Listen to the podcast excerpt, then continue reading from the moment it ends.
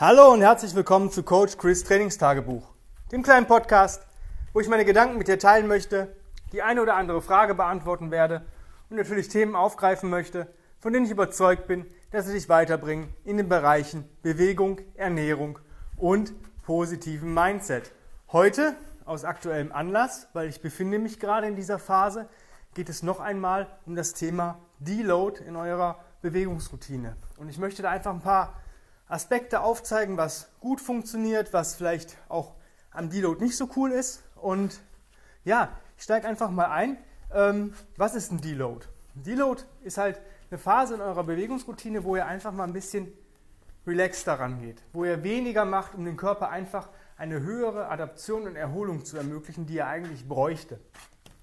Ja, ähm, das merkt ihr.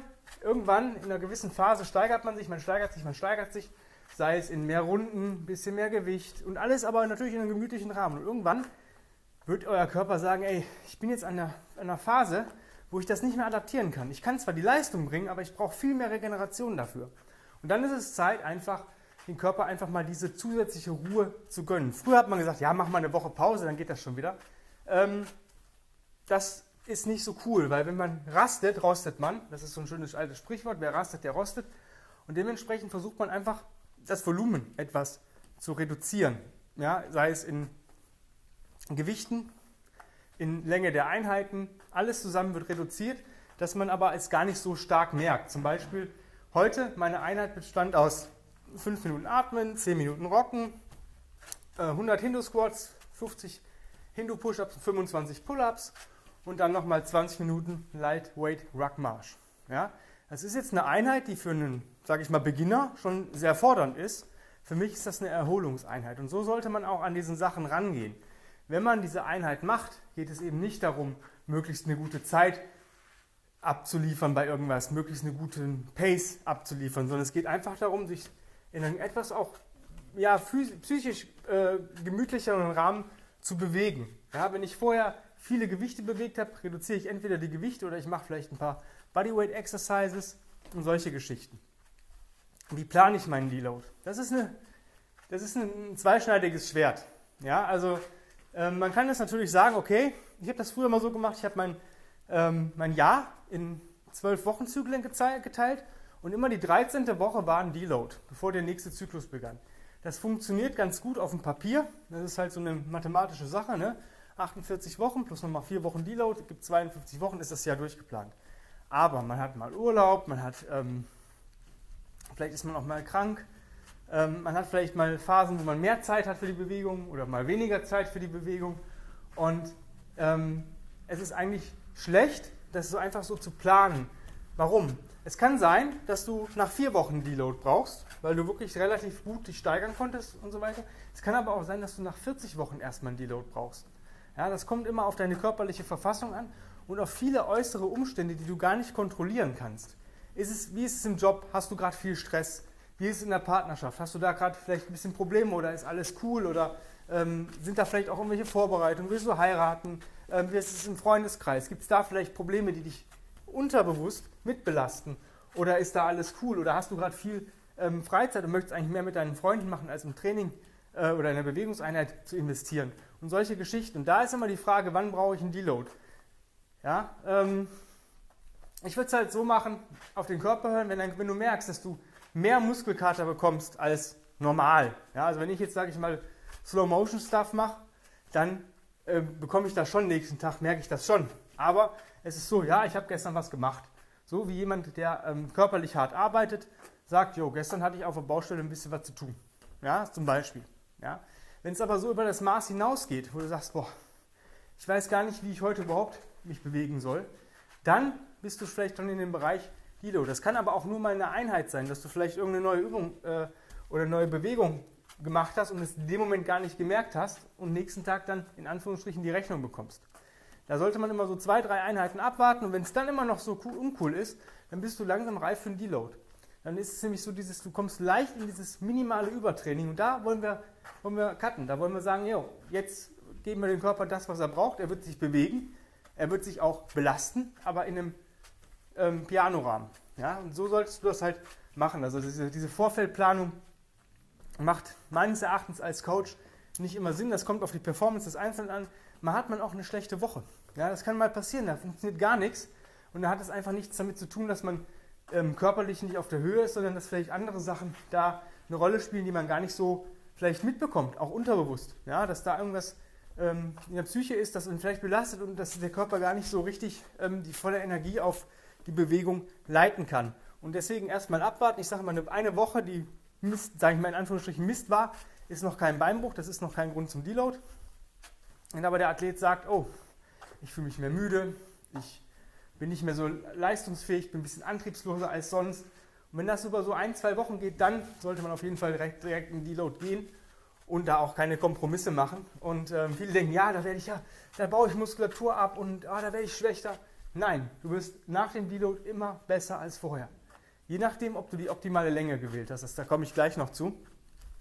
Und der Körper hat mehr Zeit zu reparieren als normal.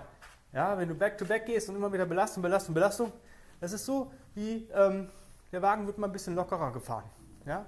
Du hast auch mal Zeit, dir die Reifen anzugucken. Du kannst an der Tankstelle machst du jedes Mal Luftdruck und machst Öl. So, das ist so diese, ähm, ja, du hast ein bisschen mehr Self-Care für dich. Ja? Du kümmerst dich ein bisschen mehr drum und hast auch einfach mehr die Zeit, weil du ein bisschen Volumen reduzierst. Du kannst durch deine Einheiten, auch wenn du sie gemütlich durchziehst, lockerer durchgehen. Du bist schneller fertig. Ja? Du brauchst nicht so viele Pausen zwischen deinen einzelnen Stationen, die du absolvieren möchtest, oder zwischen den einzelnen Übungen.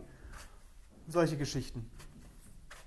Also, bei mir war es zum Beispiel so, der Tim und ich haben eigentlich schon vor drei Wochen mal einen Deload geplant, aber braucht man noch nicht. Jetzt war es an der Zeit. Und ich war der Mensch, der gesagt hat, ey Tim, ich glaube, wir sollten mal einen Deload machen, weil ich bin schon ein bisschen durch gerade von dieser Woche. Und dann ist das auch normal. Normalerweise sagt der Athlet das. Meine, es gibt Athleten, die haben natürlich so ein Ego, die würden das nie sagen. Ja, aber ich bin aus diesem äh, ja, Alter raus, wo ich sage, okay, was bringt mir das, wenn ich mich eine Woche durchquäle jetzt, wenn der Tim das irgendwie weiter hochprogrammiert und ich eigentlich da sitze und denke, wie soll ich das überleben? Und deswegen war jetzt Deload angesagt. Wie lange sollte ein Deload sein? Das kommt immer darauf an, wie viel du trainierst. Bei mir ist das so, ähm, ich trainiere sechsmal die Woche oder habe sechs Bewegungseinheiten in der Woche vom Tim, zusätzlich zu sieben mal 21s. Ähm, wir haben jetzt mal eine Woche veranschlagt. Es kann aber sein, dass wir auch zwei Wochen machen. Bis ich sage, ich fühle mich wieder stärker als vorher. Ja? Nach der ersten Einheit fühlt man sich nie stärker. Das ist dann so, ja, ich habe dies jetzt gemacht, es war jetzt nicht too much, aber ich merke schon meine Muskulatur. Ich merke sie so, als hätte ich normal meine normale Bewegungseinheit gemacht, die belastender gewesen wäre. Die hätte ich heute nicht durchziehen können. Aber ich merke diese Einheit jetzt schon und sage, okay, ich habe das gepackt, ohne Probleme, es war cool, aber ich merke es. Und solange ich das noch merke, sind wir noch im Deload.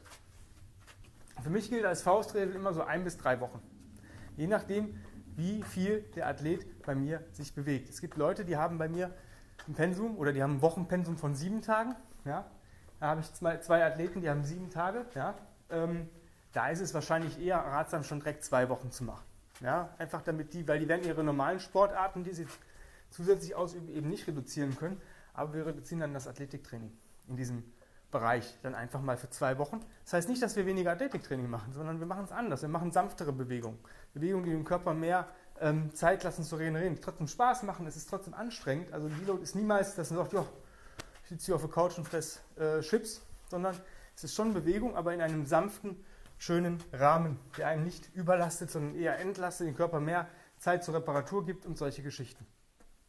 Wenn du jetzt nach diesem super simple Strength System gehst, wo du am ersten Tag ähm, Squat Push, Carry or Crawl, am zweiten Tag Get-Ups, Carry or Crawl, am dritten Tag Pull Hinge, Carry or Crawl und am vierten Tag Rest, obwohl ich immer der Typ bin, der sagt, Rest ist nicht so gut, sondern Ruck, Roll, Rock, Run, Row, solche Geschichten. Ja, also die erst ähm, machst, da hast du ja ein Vier-Tages-Pen, wo du deinen ganzen Körper oder alles abdeckst.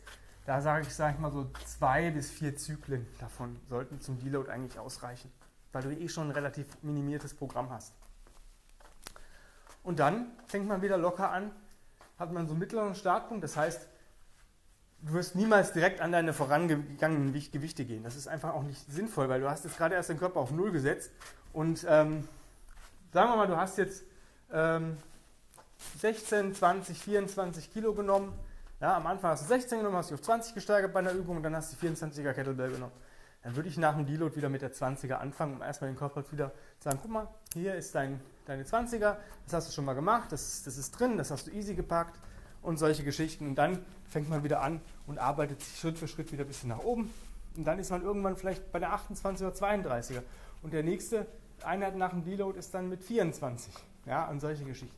Also muss da schon ein bisschen eine gute Planung haben. Dafür gibt es halt gute Coaches, die das auch machen. Deswegen lasse ich mich auch coachen, regelmäßig, weil ich immer selbst nicht objektiv genug sein kann. Das ähm, schafft man maximal zu 90 Prozent.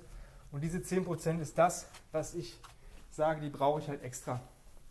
Und du jetzt sagst, yo, ich bräuchte auch mal jemanden, der mir so die Einheiten plant und ja, mit Deload habe ich mich eigentlich noch gar nicht beschäftigt und eigentlich bin ich so ein Typ, ich kann nicht nichts machen und wenn ich dann ins Gym gehe, dann trainiere ich auch und bewege mich auch und dann ist mir egal, ob ich jetzt vielleicht einen Deload machen sollte oder nicht. Ich brauche einen Coach, ja, ich habe gerade noch ein paar Restplätze frei. Ähm, wenn du Bock hast, mit mir zu arbeiten, sei es im 1 zu 1 Personal Training, das heißt hier im Studio mit mir zusammen, oder online im 1 zu 1 Online Coaching oder in der Kombination aus beidem, dann schreib mir eine E-Mail an chris at grenzenlos-stark.com und führen wir ein kostenfreies Strategiegespräch, gucken, ob alles passt, ob ich dir helfen kann, deine Ziele zu erreichen. Und dann ähm, geht es nach ein paar Fragebögen schon für mich in die Arbeit, ins Programming und dann geht es auch schon los. Und ähm, ja, jetzt die letzten Restplätze. Ich habe jeweils immer nur noch einen Platz für jeweils, was ich genannt habe. Also ihr müsst jetzt schnell sein. Die nächsten Plätze sind sonst immer wieder erst ab Ende Februar verfügbar und das erst 22. Ja, in diesem Sinne, jetzt Laptop, Tablet oder Smartphone schnappen, E-Mail-Programm öffnen, E-Mail schreiben und wenn ihr Glück habt, kriegt ihr vielleicht heute oder morgen schon einen Termin fürs Strategiegespräch. In diesem Sinne, vielen, vielen lieben Dank fürs Zuhören und ja, behalte den Deload im Kopf und denke dran, es bringt dich nachher weiter als ohne.